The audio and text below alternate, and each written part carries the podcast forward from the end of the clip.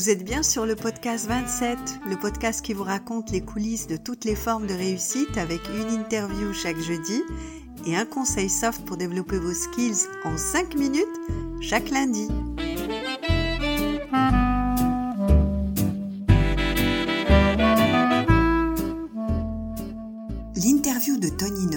Du Touchline Institute, s'est déroulée le jour même du match Maroc-Canada, dans une salle d'hôtel qui se préparait à recevoir les supporters de notre équipe nationale. C'est la raison pour laquelle vous entendrez peut-être un peu de bruit qui reste de cette si belle journée.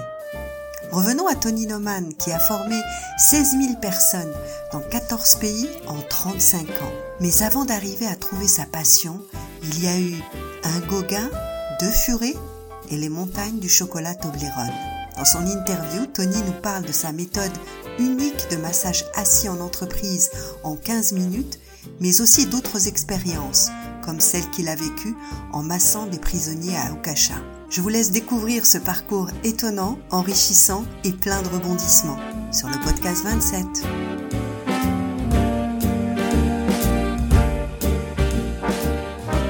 Alors aujourd'hui, j'ai le plaisir de recevoir Tony Neumann, le CEO de Touchline Institute, le massage assis que vous avez euh, introduit euh, au Maroc, qui est une chose très euh, nouvelle. Alors on parle souvent de massage assis en entreprise et les praticiens de massage assis se focalisent trop sur cette branche du marché, mais en réalité, il y a tant d'autres choses extraordinaires à faire avec le massage assis en dehors du monde de l'entreprise.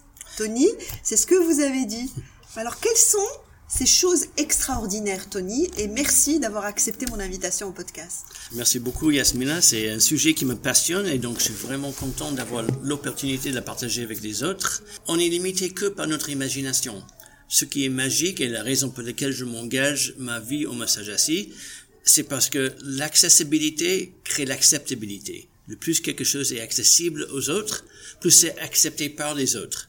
Et du fait que le massage assis se passe dans un lieu public, devant une tierce personne, habillé en 15 minutes, prise en charge par une autre personne, fait en sorte que ça enlève tous les obstacles psychologiques, économiques et temporellement au toucher. D'accord. Alors, avant d'arriver au massage, Tony, il y a eu un parcours un parcours que j'ai pu découvrir dans ton livre Bonsaï. Ce parcours, il m'a fait penser à, des, à des chansons comme euh, c'est une maison bleue, je sais pas si tu la connais, c'est c'est une chanson qui parle un peu de l'époque euh, Woodstock euh, ah de San Francisco. D'ailleurs, ça m'a fait penser aussi aux chroniques de San Francisco. Oui. À 13 ans, tu fais une rencontre d'un professeur de Kung Fu Sifu, c'est ça? Sifu Fog. Oui, alors déjà ça, j'ai pas compris. Est-ce que tu peux nous expliquer déjà ce qu'est le Kung Fu Sifu Fog? Oui, alors Sifu Fogg, Sifu, ça veut dire maître. Donc Sifu, il s'appelait Raymond Fogg. Sifu, ça veut dire maître. Et c'était mon conseiller au colonie des vacances. Quand mhm. j'avais 13 ans, mes mhm. parents ils m'ont envoyé pendant un mois au colonie des vacances pour apprendre la voile dans le Maryland. Et j'ai une affinité avec cette conseillère, avec euh, Sifu Fogg. Mais c'était inhabituel parce que j'ai grandi dans un quartier aisé, privilégié, blanc, dans une période de l'histoire américaine où il y avait quand même beaucoup de divisions raciales. Et Sifu Fogg, c'était quelqu'un de, de, de parti de Washington défavorisé, qui faisait 1m90, le gros cheveux afro-américain, très, une complexion très foncée, et on a une affinité.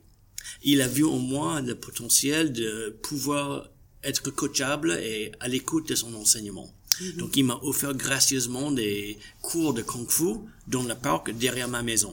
Et tout, il arrivait avec un gros canne, comme kung fu dans l'époque, dans les films. Il arrivait dans le quartier des blancs aisés, un grand noir, afro.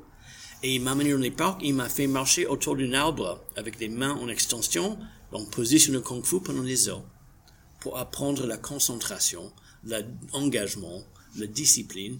Et il me faisait des cours philosophiques et Kung Fu, c'est un art martial qui est très philosophique. Et j'ai adoré ça, mais mon père, il m'a fait arrêter parce qu'il comprenait pas pourquoi un monsieur comme ça dans les cours gratuits, dans le il comprenait rien, donc il m'a fait arrêter. Surtout que quand on sait que ton père est, est, diplômé d'Harvard, avocat, donc il a son jeune fils qui se fait donner des cours de kung-fu par un, un grand euh, monsieur afro-américain euh, qui débarque avec une canne. Et ce qui est, euh, ce qui m'a marqué dans cette rencontre, mm. pourquoi je la souligne, c'est parce qu'à chaque fois, dans ce que tu fais, il y a une dose de spiritualité. Ce n'est pas que de l'action tangible, c'est aussi quelque chose qui nourrit l'esprit. Je crois que c'est important pour toi. C'est vital et, justement mon père qui avait un gros cabinet d'études d'avocat qui voulait que je hérite ça. J'ai passé une été dans ses études d'avocat et le travail de cette étude c'était d'aider les corporations à payer moins d'impôts et ça m'a inspiré aucunement de passer mon carrière même à devenir riche à aider les entreprises de payer moins d'impôts.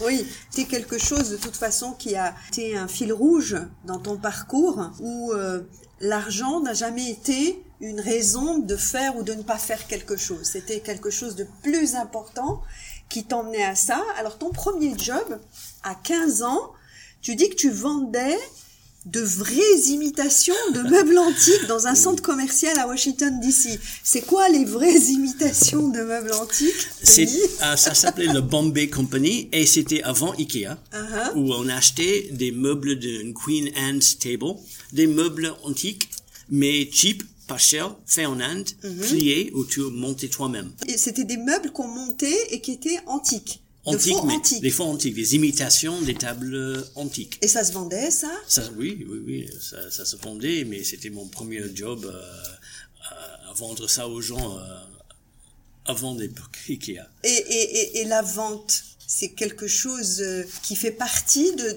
de, de ton ADN Justement, c'est là où j'ai appris où je suis un très mauvais vendeur et je déteste la vente. Mm-hmm. Ce qui est paradoxal parce que j'arrive à très bien vendre, si vous voulez, le message assis en entreprise. Et mes élèves, ils disent toujours, Tony, tu es un bon vendeur. Mais ça me choque toujours et ça m'affronte même parce que si je dois vendre de l'immobilier ou des voitures, je vais absolument avoir aucun succès. Je crois que je suis plus fort pour communiquer mon enthousiasme que de vendre. Et quand j'ai une expérience de vendre quelque chose qui n'est ni spirituel, ni me passionne pas, j'ai pas eu beaucoup de succès et j'étais pas impliqué dedans. Mais en fait, tu sais que ça, c'est, la chose la plus importante pour vendre. C'est d'être passionné à propos de son sujet. Mais dans les cours de vente, ils, apprennent aux vendeurs de faire semblant qu'ils étaient enthousiasmés. Mais les, personnes en face, ils sentent que si ça coule du source ou si c'est euh, un acte. Absolument. Absolument. Donc en fait, quand on arrive à pouvoir vendre quelque chose ou un service pour lequel on est passionné, c'est là qu'on est le meilleur commercial du monde. Oui, je pense que le... Parce qu'on vend rien, c'est le... client qui achète. Oui, et puis la conviction, l'enthousiasme, c'est le meilleur outil de vente au monde. Si c'était sincèrement enthousiasmé et passionné, ça, ça, ça se communique. Absolument. Et c'est contagieux. Alors, ta troisième année universitaire, Tony, tu vas la faire en France, en Provence. D'ailleurs, c'est là que tu découvres qu'il y a un autre monde que les États-Unis. Ça m'a bouleversé. Les Américains, comme vous soupçonnez, les Américains, ils ont un peu Insulated, isolated. Oui, ils sont isolés. Isolés. Ils sont, ils vivent entre eux. Il y a l'Amérique et le reste du monde. Et quand j'ai quitté l'université pour mon troisième année à Aix-en-Provence, j'ai découvert que il y a des gens qui vivent très bien sans être américains, uh-huh. sans aller aux États-Unis, ils vivent leur vie, la, vie continue sans l'Amérique. Et c'est là d'ailleurs que ta vie d'expatrié démarre, et alors avec une rupture, parce que tu décides de suivre des études de littérature française du 18e et 19e siècle. Au gros chagrin de mon père. Et oui, parce que normalement, tu devais faire spécialité affaires. Oui. Et comment, comment ça s'est passé avec ton papa, ah, là? Ça se passait, ça se passait très, très mal. Comme vous imaginez, j'étais à Aix-en-Provence, il m'a dit, ben, je ferme le robinet. Tu, tu te débrouilles. Donc, tu te passes d'un stade d'étudiant insouciant où papa paye les factures. Oui. À plus de sous qui rentrent. Euh, oui, absolument. Couper les robinets. Euh, donc heureusement, l'argent qu'il m'avait donné pour acheter des livres, j'avais pas acheté un livre, j'avais acheté un moto. C'était un livre très cher alors. Ben, je savais que j'avais une année en Provence et je vais pas la passer devant des livres. Je vais prendre un moto et je, vais aller rouler dans les champs de lavande sur le plateau de Valençol, mhm. entre les tournesols et la lavande. J'ai dit à mon père, papa, on est juif, on n'a pas besoin d'étudier le business, on a besoin d'étudier le français. Parce que le business, on a. Mais est-ce que ça, c'est pas justement euh, les fameuses idées euh, préconçues sur les juifs qui sont très bons en affaires, qui ont tous beaucoup d'argent? Tu alimentes cette idée-là ou bien tu la valides Je suis, je suis euh, vraiment pas un grand réussite en affaires financièrement. Uh-huh. Je suis le, preuve de l'exception de cette règle. À un moment donné, tu te retrouves géo au Club Med en Tunisie et là tu fais une rencontre, tu rencontres un couple de Parisiens. Oui. Et, et c'est ça qui est passionnant dans ta vie parce qu'il y a tout le temps des rebondissements et c'est pas des petits rebondissements parce que là on est en train de parler de tableaux de Gauguin. Oui. Tu, peux nous raconter cette aventure? Effectivement, je suis bélier, donc souvent j'agis d'abord et je réfléchis après. C'est à la fois une force et, des fois je me suis dit peut-être il fallait réfléchir un petit peu. Mais euh, écoutez, comme je, comme cette année universitaire Aix-en-Provence arrivait au fin et comme j'étais plus en terme avec mon père, au lieu de rentrer à la maison, j'ai trouvé un job en Tunisie, à Djerba, comme géo-voile. Mm-hmm. Et quand j'étais géo-voile, j'ai rencontré un couple des marchands de tableaux qui vendaient des Gauguins et l'école de Pont-Aven. Et ils cherchaient un assistant. Je leur ai dit que je n'ai pas fait l'école de Louvre et je pourrais pas, je ne sais pas en quoi je suis qualifié. Mais ils m'ont dit, euh, ça fait 35 ans qu'on vend des tableaux, on cherche pas un jeune étudiant d'école de Louvre, euh, gosse riche. On cherche quelqu'un où on peut dire, Tony, va à Milan, cherche le tableau, ramène-le sans excuse. Cherchez aussi quelqu'un de confiance. Confiance, euh, de débrouille. Euh, des brouillards? De brouillards, de courageux. Uh-huh. Donc j'ai commencé avec eux et j'ai eu même le privilège de retoucher un vrai Gauguin.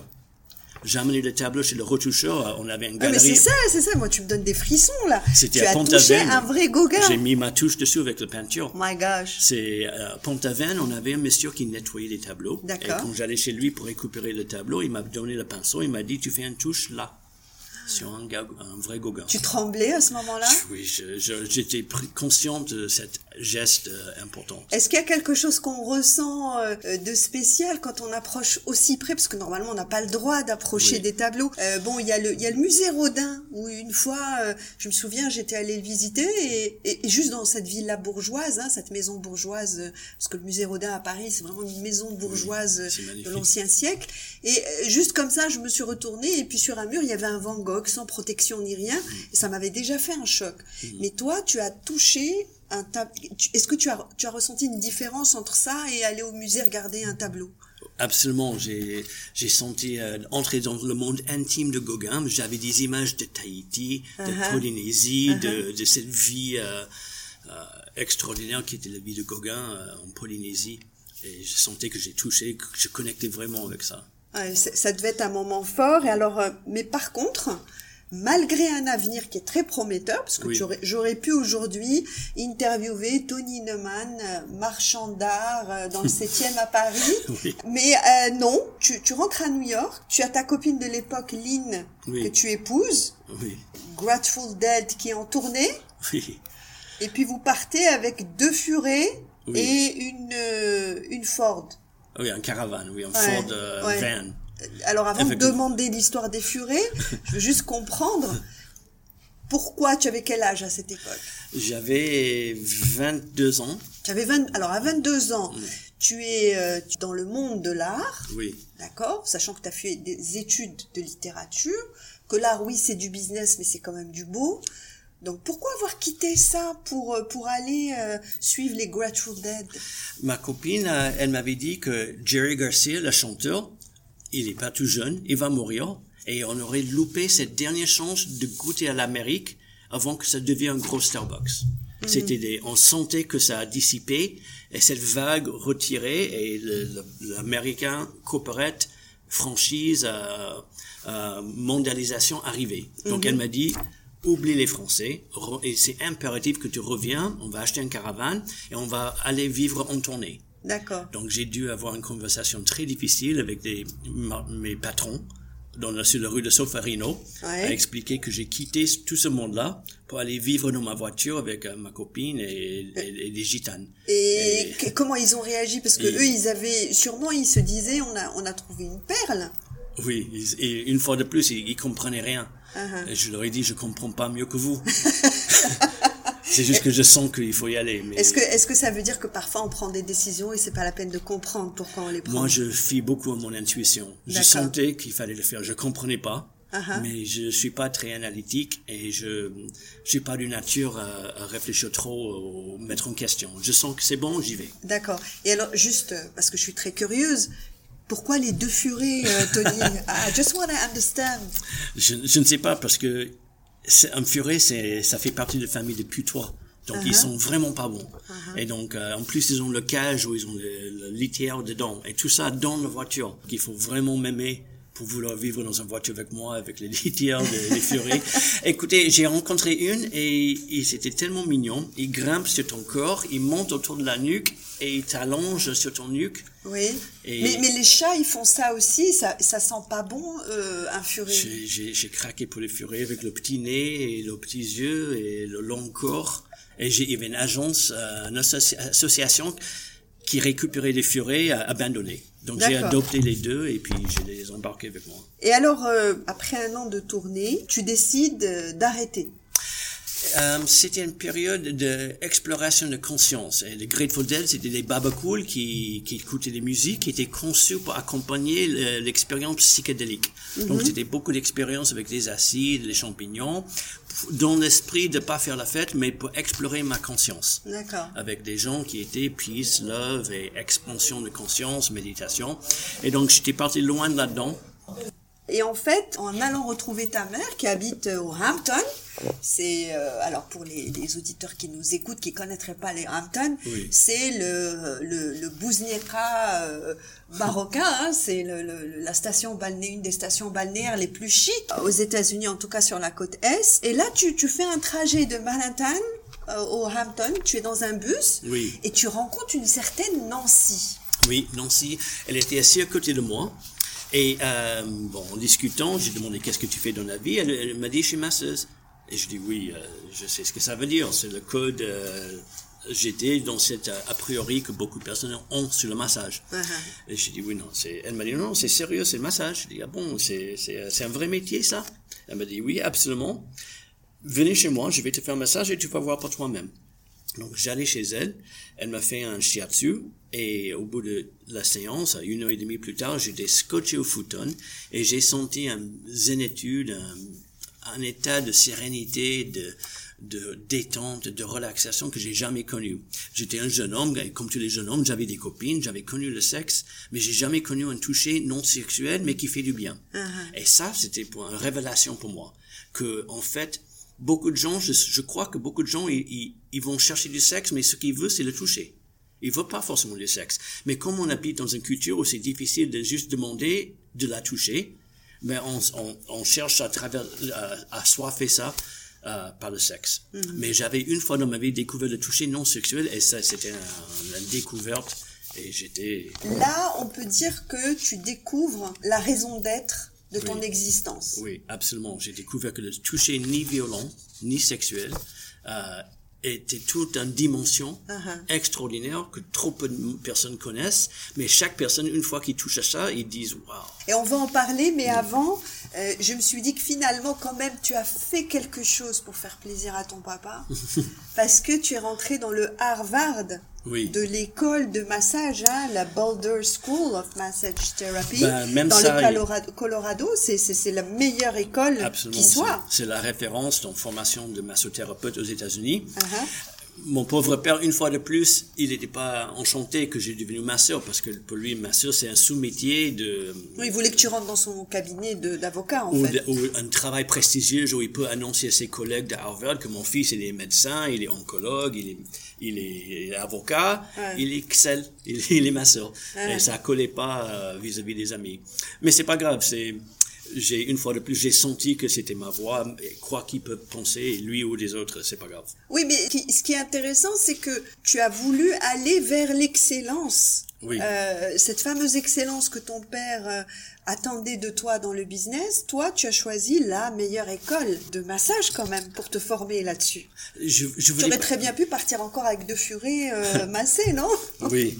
Ben, ben, je, je voulais pas masser à la base, c'était pas pour aller devenir masseur que j'allais à l'école, c'est que pour être touché. Je me suis rendu compte euh, que j'avais vraiment un très grand besoin de toucher. Euh, J'avais souffert, comme beaucoup de personnes, des, des situations difficiles de jeunesse par rapport au toucher. Donc j'ai senti que j'avais quelque chose à guérir là-dedans. Et je me suis dit, ça va coûter très cher pour aller acheter beaucoup de massages. Donc je vais à cette école et je vais recevoir beaucoup de touchés et je vais étudier des choses qui sont différentes que la littérature française du 18e et 19e siècle. Je vais étudier l'anatomie, la pathologie, la biologie, les sciences dures. Et je me suis dit, ça va me faire du bien d'étudier les sciences, quelque chose de concret, et de me faire toucher. Et c'était que au bout du deuxième ou troisième mois que j'ai découvert qu'en fait, j'aime aussi le faire. Mais j'avais aucune envie et c'était que égoïstement. On a l'habitude de dire euh, des personnes qui ont des hidden agendas, des agendas cachés. Mais toi, c'est carrément, il n'y a pas d'agenda en fait. C'est dans l'instant. Feeling et que ce soit quelque chose de sain, quelque chose qui fait du bien à moi et aux autres. Ouais. Automatiquement, si on fait du bien aux autres, on s'en fait aussi oui, le, plus noble de, profession, c'était service à l'autre. J'ai découvert que j'étais quand même dix ans euh, serveur dans les restaurants, comme tout américain. J'étais serveur, busboy, barman, et j'aimais bien être euh, serveur et un couple qui vient dîner, et je fais en sorte que je remplis le haut, invisiblement, ou je remplace le fourchette, ou je prends l'assiette, où je fais tout ça d'une manière invisible, mais qui fait en sorte qu'eux, ils passent une belle soirée. C'est la définition de l'amour, ça, c'est d'être là, d'être actif dans le bonheur d'une personne, même si son bonheur passe par notre, notre absence. J'ai, le service, pour moi, c'est je peux pas imaginer faire un travail qui n'est pas au service. Et alors, tu deviens donc masseur. Oui. Tu masses au Colorado euh, vert et au Hampton. Ski and ski. Oui, les montagnes de Colorado pour les saisons de ski. Je masse dans un spa de luxe. Et les étés au Hamptons. Uh-huh. J'ai eu la chance que ma mère, elle habitait là-bas. Donc, j'habitais chez ma mère. Et mes premiers clients, c'était des habitants de Hamptons, notamment Steven Spielberg et Calvin Klein. Oui, et avant, avant d'arriver à ces clients euh, prestigieux, on a parlé de ton père, mais ta mère qui te recevait l'été. Comment elle, elle voyait ce métier de son fils par rapport à ce que, bon, on sait ce que pensait ton père, mais ta mère, elle, elle, en elle a pensé quoi? Ma mère, elle a toujours, ma mère était un, un artiste dans l'âme. Donc, euh, tant que c'est artistique, elle était pour. Uh-huh. L'art de toucher, pour elle, ça semble tout à fait logique elle, c'était vraiment une fabuleuse artiste. Elle faisait des, des, magnifiques combinaisons des patineuses, des jeunes filles, et chaque patineuse qui avait un outfit, elle faisait un petit poupée avec le même outfit, avec le même détail. Oh, mais c'est tellement touchant ça. les petits boutons la dentelle, toute identique, poupée et, et, patineuse. Encore une fois, dans les petites attentions. Je fais attention à ce que la fourchette ne manque pas, à ce que l'eau soit remplie de manière délicate, comme ta maman qui euh, soignait chaque détail, que ce soit sur la tenue de la patineuse que celle sur euh, la tenue de la poupée qui était plus petite. J'étais toujours très influencé par la philosophie japonaise et les Japonais, quand ils vont vernir la poterie, ils vont aller en mer pour la vernir, pour être sûr qu'il n'y a pas de poussière. Ils vont pousser à l'extrême la perfection et après ils vont gratter. Parce qu'il n'y a que Dieu qui fait la perfection. Mm-hmm. Donc cette idée de viser la perfection jusqu'à aller en mer et après gratter, ça m'a toujours trouvé très inspirant. Ça doit être fatigant, non? Non, non, il faut satisfaire soi-même. Il faut mm-hmm. que toi, à la fin de la journée, ton pire concurrent dans la vie, c'est soi-même. Et donc, il faut se dire, euh, je suis en concurrence avec moi-même pour être mieux demain que j'étais aujourd'hui. Oui, mais justement, ça, cette course comme ça à, à, la performance, quand je dis performance, c'est vraiment la performance vis-à-vis de soi-même, c'est, usant à la fin. C'est plus usant de, de dormir en disant j'aurais pu faire mieux. Mm-hmm. Cet sentiment de savoir que j'aurais mm-hmm. pu quand même faire mieux, j'ai, coupé un peu les coins là. C'est, je l'ai fait des fois dans la vie et, et j'ai toujours senti très mal à l'aise. Brel disait, la bêtise, c'est de la fainéantise. Mm parler de ce, de ce monsieur qui avait des petits rêves dans sa petite maison, sa petite voiture, ses petites vacances. Brel avait une philosophie de vie hein, euh, qui rejoint un peu ce que ce dit par rapport à cette recherche de, de performance, mais dans, mais dans l'extravagance de rêve sans limite, en fait. Et, et d'être fier de que son travail reflète qui on est. Ça m'a toujours choqué parce qu'on est tous on rencontre des fois des serveurs qui sont feignants, qui sont médiocres. Et quand, on est face à la médiocrité, toujours je me suis dit, mais le cerveau ou d'autres, comment il fait? Ça ne pose pas de problème de faire son travail à moitié. il est à l'aise, il a l'air d'être à l'aise avec ça, et ça me choque toujours. Euh, il vaut mieux ne pas le faire plutôt que de le faire de manière... Euh... Juste de faire en moitié, si je vais faire quelque chose, il faut faire vraiment, même quand je, si je fais une journée de démonstration de massage gratuit, je fais chaque massage comme si c'est le dernier de ma vie. Uh-huh. Payé, pas payé, ça représente qui je suis, mais il n'y a que moi qui saura, mais je saurai. Alors donc tu, as des, clients prestigieux, tu l'as dit, il y a un Spielberg. Euh, c'était euh, incroyable les Hamptons. Chaque maison, Yasmina, c'était c'est la folie à l'américaine. C'est que des maisons à partir de 10 millions de dollars. Donc j'avais ma table, j'avais acheté les maisons. Un client le matin, c'est un petit Versailles. Il a créé pour lui au bord de la mer un miniature Versailles. Le deuxième client après, c'est un pagode japonaise épurée, moderniste. La maison après, c'est la maison traditionnelle victorienne euh, de Hamptons. Et chaque fois que tu passes le portail, tu entres dans un domaine où euh, la folie, ce qu'ils ont fait euh, les Américains. Et en fait, tu tombes aussi sur un, homme d'affaires d'un certain âge qui est pas très agréable avec sa famille, mais par contre avec toi, il est tout le contraire. Oui, j'avais oublié ça fait, cette histoire. Monsieur Chester, c'était un grand directeur de toutes ces séries américaines de l'époque des années 70 et 80 qui sont très fortunés.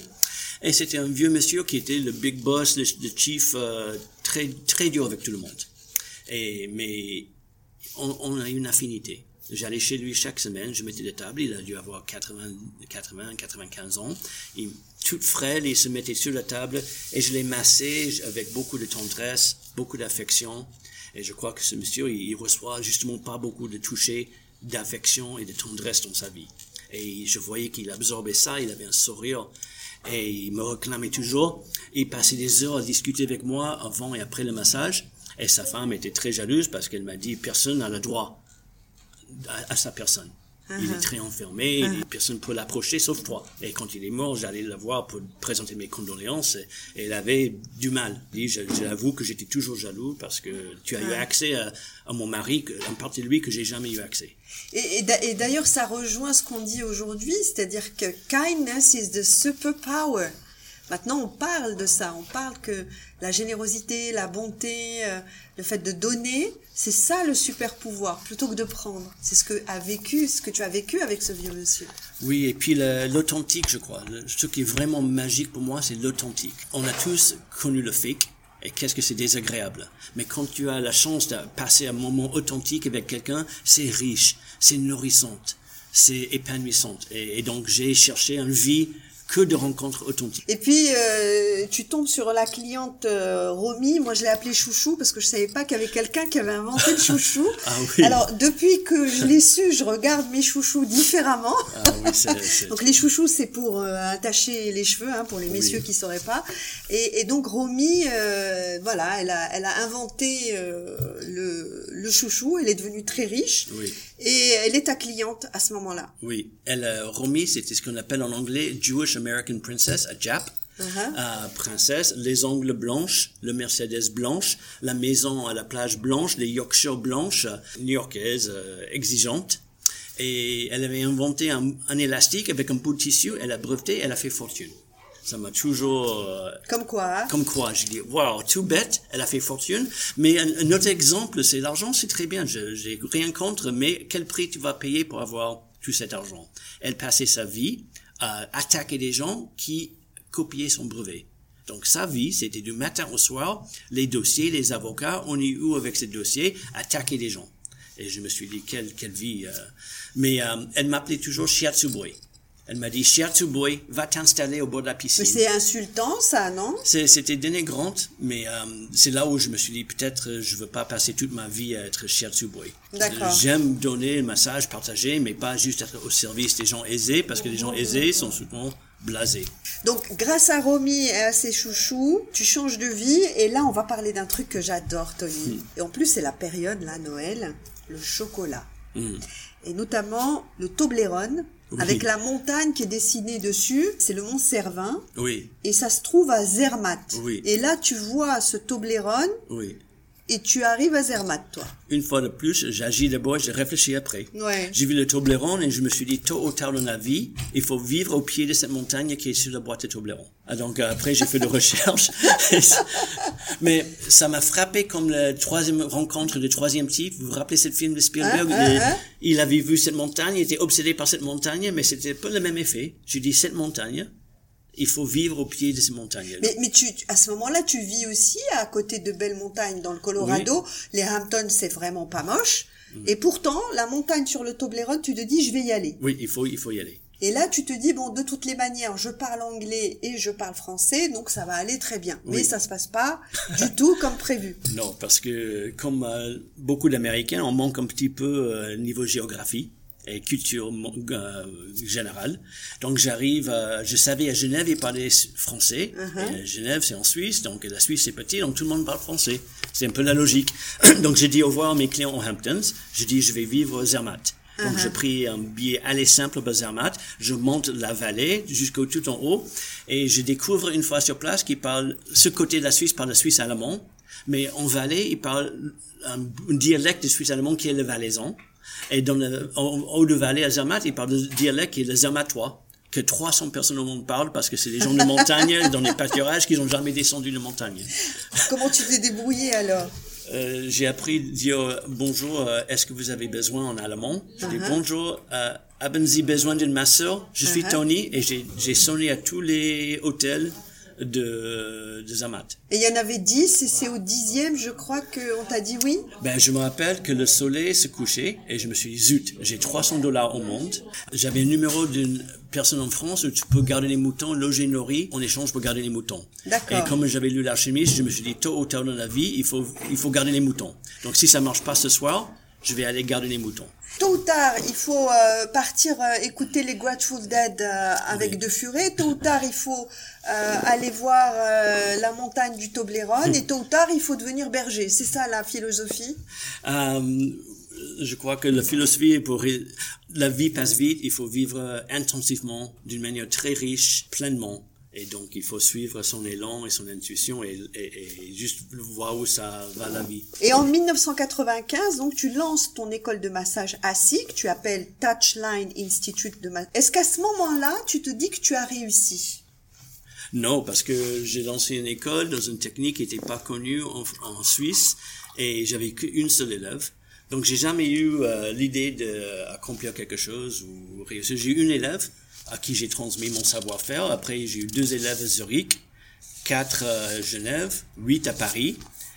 Et puis, euh, tout d'un coup, 30 ans sont passés et j'ai formé 16 000 personnes en 14 pays euh, depuis 35 ans. En fait, la, la, la vie, c'est ce qui se passe quand on a le dos tourné. Il y a une citation comme ça. Oui, exactement. Hein? Life Euh, is- euh, oui, vas-y. Life is what's happening when, when you stop making plans. Yeah, yeah, absolument. Et puis alors, il arrive un jour où, euh, en 2010, on t'appelle, c'est le, le- la, la chaîne d'hôtel euh, Riyad Salem qui t'appelle, et là, tu découvres le Maroc et notamment Casablanca. Oui, ben, j'avais fait les formations. Chaque week-end, je faisais une formation dans une ville différente. Sao Paulo, Bratislava, Moscou, Zurich, Bruxelles. Chaque week-end, c'était comme ça avec un groupe d'élèves. C'était génial, des élèves, les groupes. Et j'étais amené à faire un week-end ici à Casa. Et je suis tombé sous le charme du Maroc. Euh, parce qu'après 25 ans en France, j'avais l'impression d'avoir fait le tour de la culture française. J'avais connu mes élèves, c'est les mêmes profils, les mêmes avatars, avec les mêmes peurs, les mêmes, les mêmes questions. C'était un peu devenu autopilote.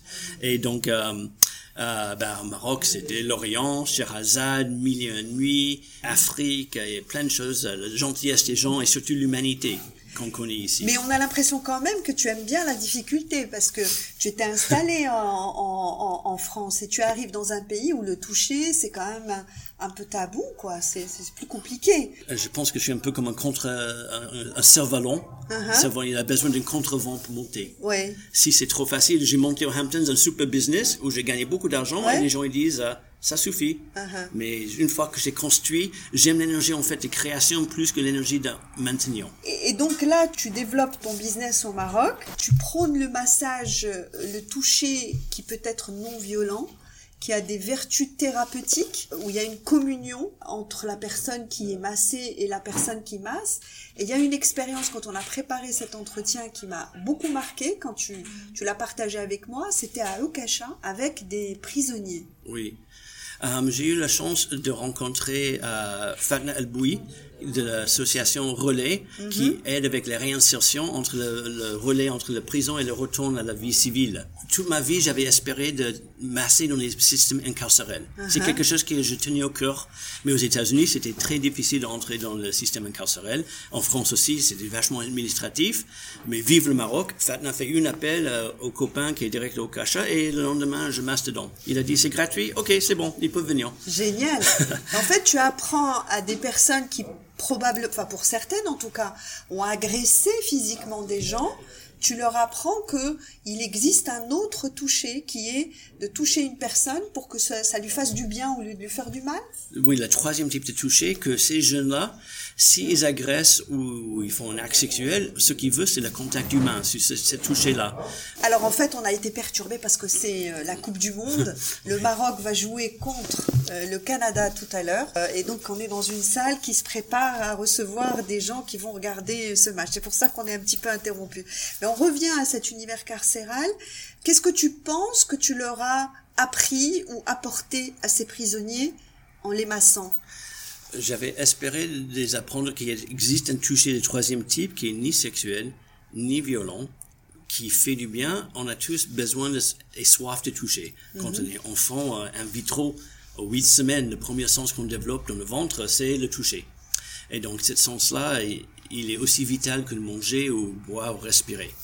Et euh, j'avais espéré de les, les donner cette tout contact humain et de leur donner la part d'un étranger. Qu'un étranger, que quelqu'un qui, qui est en dehors de leur monde, peut-être c'est plus facile pour eux d'être touchés par quelqu'un qui n'est qui n'est pas de leur même culture. Peut-être ils vont autoriser ça plus facilement. Donc j'avais espéré de les éduquer sur ce type de toucher pour que quand ils retournent à la vie civile, ils savent qu'il existe ce toucher de troisième type. Et comment ça s'est passé?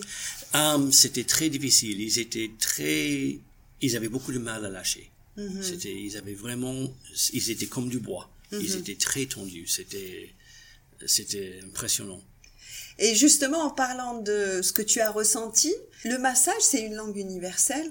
C'est comme les émotions. Hein. Il y a Paul Ekman, tu sais, le grand psychologue américain, il a étudié, il a été le premier à étudier les expressions faciales des émotions en disant que c'était la langue la plus universelle du monde des émotions, parce qu'elles s'exprimaient à peu près de la même façon, quelles que soient les cultures. Le massage aussi, parce que vous, tu rentres en, dialogue avec cette personne que tu masses. Oui, c'est, absolument le, toucher transcende tout ce qui est langue et barrière culturelle. Ici, je masse, étant homme américain, je masse femme musulmane voilée. On parle pas d'arija, j'arrive pas à partager les mots, mais juste à travers le toucher, on peut se sentir littéralement l'autre. Je te le sens.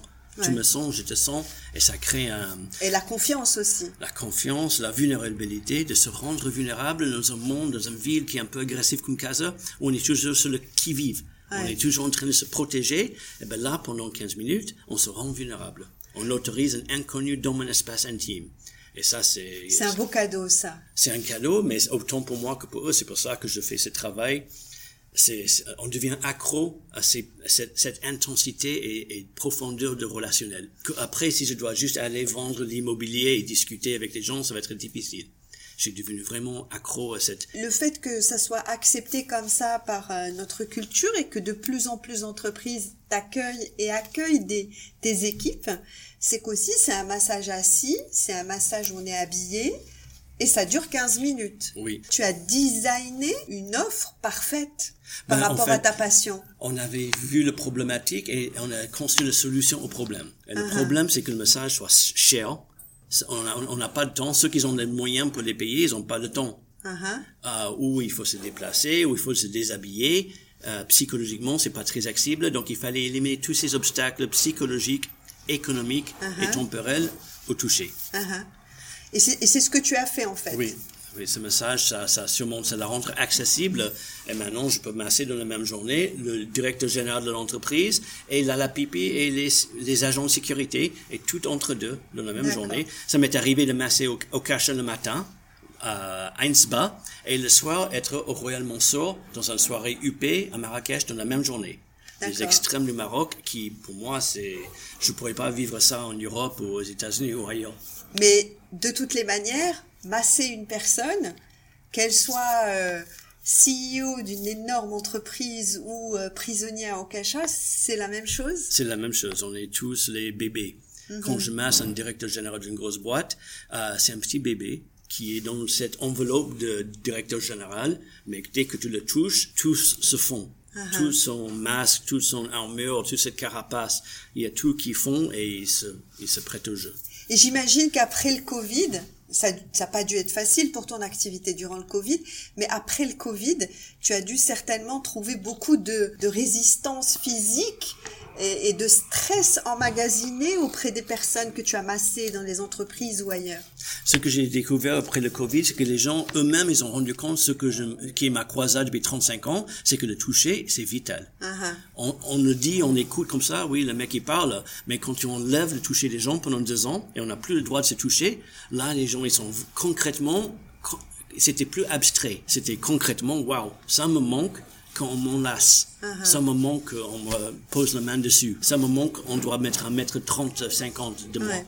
Donc cette, cette proximité. Euh... Puis maintenant avec les, les MeToo, avec euh, le fait que quand un homme veut séduire une femme, il doit lui envoyer un texte d'avocat avant to make sure that everything is compliance. Oui. Le fait de démocratiser ce massage, de le de le nettoyer, j'ai envie de dire, c'est peut-être pas le bon mot, mais de le rendre à la pureté qu'il est, c'est-à-dire un être humain avec un autre être humain et, euh, et ce fameux masseur qui va apporter quelque chose à cette personne. Tu arrives à ressentir des émotions que ressente la personne. Tu arrives à ressentir une personne stressée, une personne qui est malheureuse, une personne qui est gaie, qui est, qui est heureuse. Oui, on peut dire n'importe quoi avec la bouche, mais le corps ne ment pas. Les gens ils disent oui, super, tu vas bien, nickel, mais dès que je pose les mains sur les trapèzes, ton corps il me dit autre chose. Uh-huh. Donc le, le toucher c'est franc. Alors, pourquoi je te pose cette question? Parce que moi, j'ai été pendant 20 ans dans les ressources humaines et il y a les HR surveys, les, les, les études euh, sociales, d'impact, etc., de voir un peu comment se sentent les équipes au sein de l'entreprise. Bien sûr, on fait des questionnaires qui sont très précis, on essaye d'aller vraiment euh, dans le détail, mais finalement, si on fait appel à Tony Neumann et son équipe, on a le niveau euh, de happiness of the company euh, meilleur qu'une enquête qu'on pourrait faire?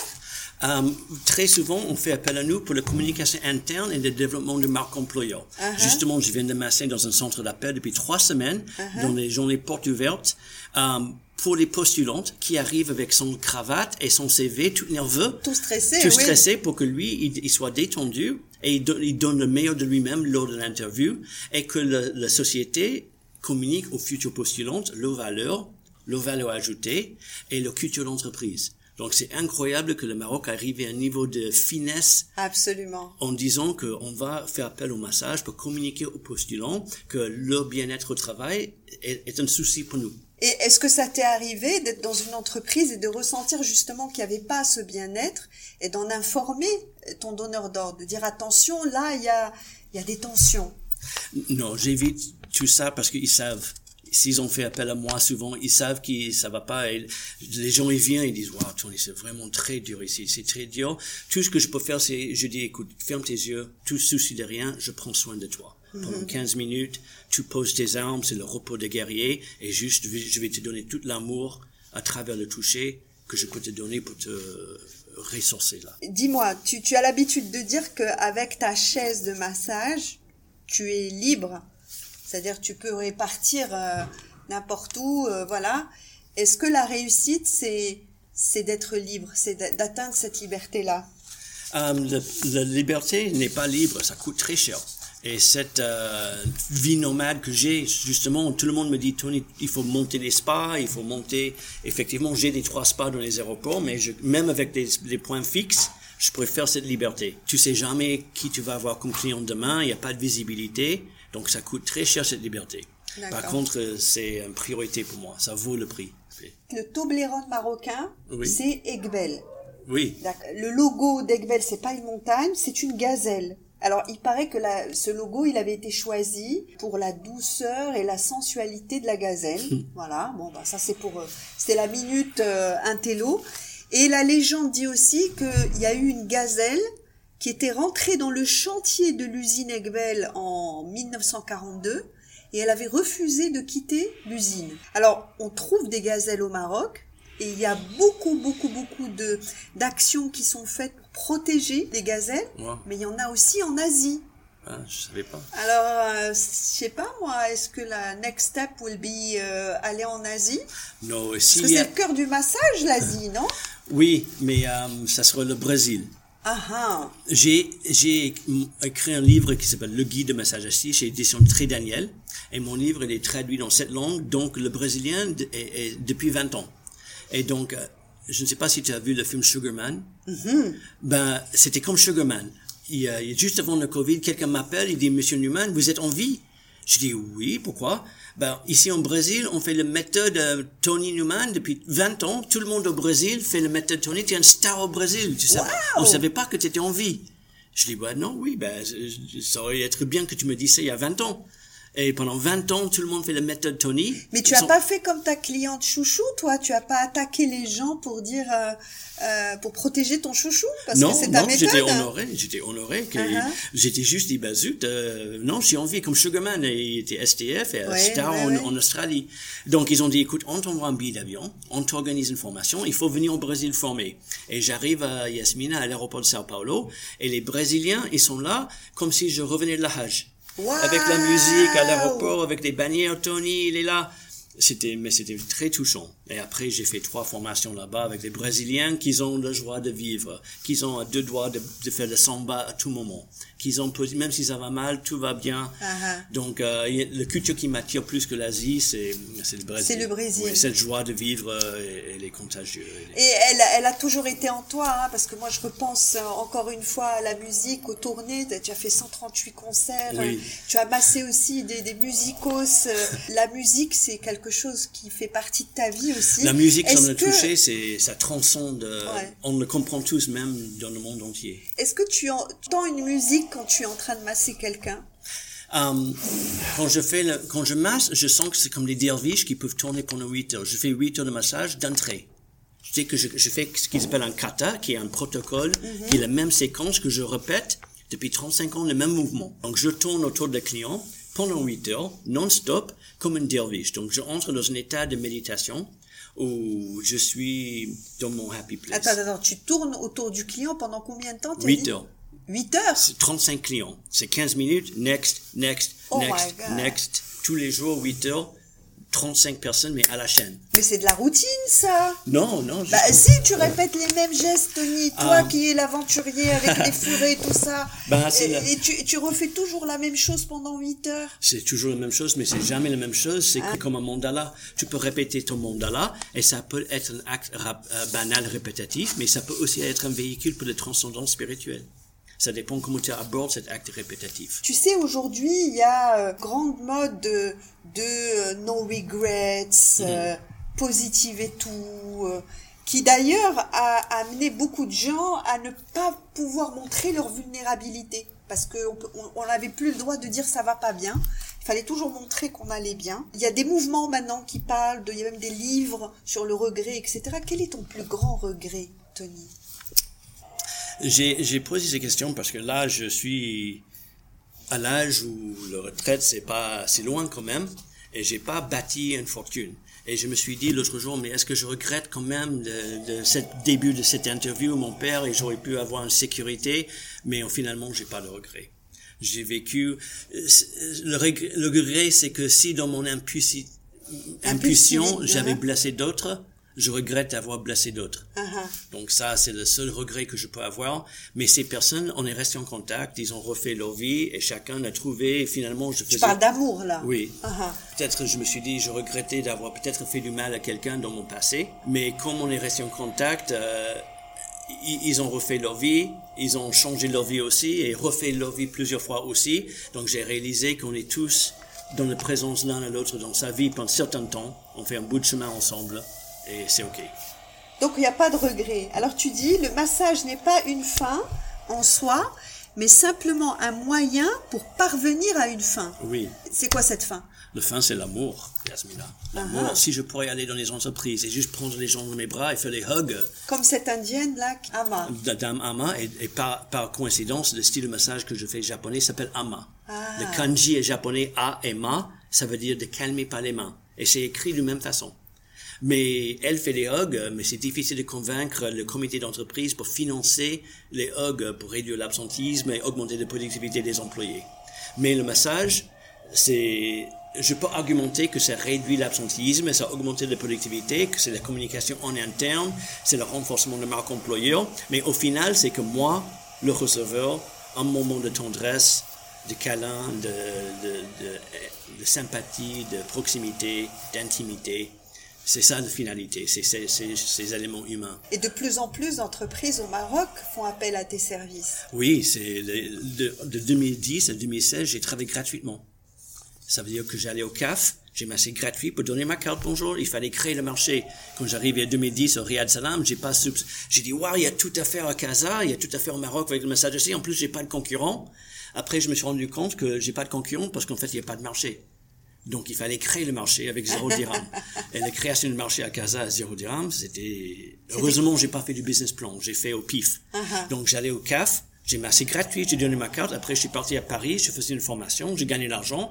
Avec cet argent, je suis revenu à Casa. Je suis parti chez Serge à Darboisa, j'ai massé gratuit, j'ai donné ma carte. Puis je suis parti à Genève, je faisais une et je faisais ça pendant six ans. En fait, la clé, c'est comme c'est toujours de se former pour être euh, au top et en même temps faire connaître son produit. Et toi, la meilleure manière de faire connaître euh, ton produit, c'est d'aller dans le bureau d'un président de- d'une banque, d'ouvrir ta chaise et de dire allez-y, donnez-moi 10 minutes et je vais vous montrer. Oui, le meilleur, euh, j'ai dit, j'ai, pas envie de vous présenter mes arguments de vente. Je préfère vous faire mon petit protocole de 15 minutes. Et au bout de 15 minutes, c'est vous qui va me dire qu'est-ce que c'est le message assis Ah, pour ah. vous. C'est une méthode de vente incroyable, ça, Tony. Apparemment, mais c'est, pour moi, c'est juste, j'ai pas envie de vous vendre quelque chose parce que je suis fort en vente. J'ai envie que tu as vraiment envie de moi. Parce que quand même, c'est très personnel ce que je te donne. Tu veux pas vendre, tu veux que le client achète. Oui, je veux qu'ils disent, euh, j'ai envie de ça, ça me fait du bien. Et c'est lui qui, qui fait appel à ça. C'est pas moi qui le vends. Alors, quel est le conseil que tu donnerais euh, au, au Tony de 15 ans qui vendait de faux meubles, de vrais faux meubles en kit euh, antique? Fais confiance à ta intuition. Euh, écoute à toi-même. Tout le monde est expert, tout le monde a plein de conseils à vous donner sur votre vie. Tu écoutes, mais tu fais ce que tu sens. Ce que tu es, soit en, en harmonie avec ce que tu décides de faire, malgré les avis externes. Et si tu devais donner un conseil à une personne qui a envie de changer de vie, qui, bah voilà, travaille dans une banque ou une compagnie d'assurance et euh, a envie de, de changer complètement de vie, a envie de devenir, euh, je sais pas moi, décoratrice, prof de yoga, restaurateur ou, ou masseur, Oui. qu'est-ce que tu lui dirais? Bah, si tu- comme ils disent la citation, si tu fais ce que tu aimes, tu vas jamais travailler un jour de ta vie. Donc d'abord, prendre le temps de savoir qui tu es, d'abord, qu'est-ce qui te plaît, qu'est-ce qui te fait vibrer, et puis fais ce truc-là. Sans soucier de l'argent, de vente, de business et tout ça. Comme ça, même si tu le fais gratuit, les journées gratuites, je suis avec les gens, je fais du bien, je sens utile. Après, je suis payé ou pas, ou c'est démonstration, peu importe. Mais vraiment trouver les choses qui te fait vibrer. Alors ma dernière question, Tony. Toi, tu masses les gens. Est-ce qu'il y a quelqu'un qui te masse? Oui, ben j'ai mes élèves, euh, heureusement, partout où je vais dans le monde, je fais des formations. Quand je repasse à Dijon, à Paris, à Aix-les-Bains, euh, j'ai des élèves qui doivent passer les examens sur moi. Donc j'ai des centaines et des centaines d'élèves qui doivent me masser pour passer leurs examens. Donc ça va, tu es, tu es suffisamment massé. Ben, j'ai jamais assez. C'est la personne qui a des Maserati, qui a une maison Bouznika, qui a tout, il n'y a jamais trop de massage. Je peux toujours donner un massage de plus, il est content. Et d'autant plus aujourd'hui. Merci beaucoup Tony pour euh, d'avoir accepté mon invitation à ce podcast. Merci Et euh, merci pour ton, ton partage, tes enseignements et pour tout ce que tu fais dans les entreprises marocaines. Merci Yasmina,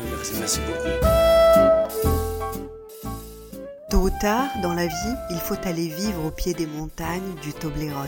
Tony, l'adepte du agir et réfléchir ensuite, qui a mené sa vie comme on fait voler un cerf-volant contre le vent et la logique, vous a peut-être amené à vous rappeler de votre montagne à vous. Y pensez-vous quelquefois? Life is what's happening when you stop making plans. Et si le plan, c'était de ne pas en avoir, juste une fois Décidément, les invités du podcast 27 ont chacun leur définition de la réussite et aussi leur chemin spécifique pour l'atteindre. Mais ce qui reste toujours, c'est l'importance du lien que nous arrivons à tisser avec l'autre, cet inconnu qui nous ressemble tant. De mon côté, je continue ma recherche de l'ADN de la réussite. Il y a l'authenticité de Nabil Hafad, le vas-y de Maria Helhel, le sérieux sans se prendre au sérieux du professeur Rachid Yezami, le croyant en vous de monsieur l'ambassadeur Mohamed Smehi, la résilience de Drish Bar, le lâcher-prise de Foued Nejdin, la passion du client de Mohamed Benassem ou encore la manière d'affronter les vagues avec force et bienveillance de Nadia Ben Et Omar Ben Kiren, l'ex-banquier qui a décidé d'investir dans le bonheur de ses enfants sans oublier le sien. Je me dis que cet ADN est drôlement créatif et généreux. Alors si vous n'avez pas encore écouté leurs interviews, prenez le temps de le faire car les invités du podcast 27 ont tous quelque chose à nous raconter de précieux et nous apporte tant d'inspiration. Si vous aimez ce podcast et que vous voulez l'aider, alors c'est très simple. Il vous suffit de lui mettre 5 étoiles sur Spotify ou Apple Podcast ou même de faire un commentaire sur Apple Podcast. À bientôt sur le podcast 27.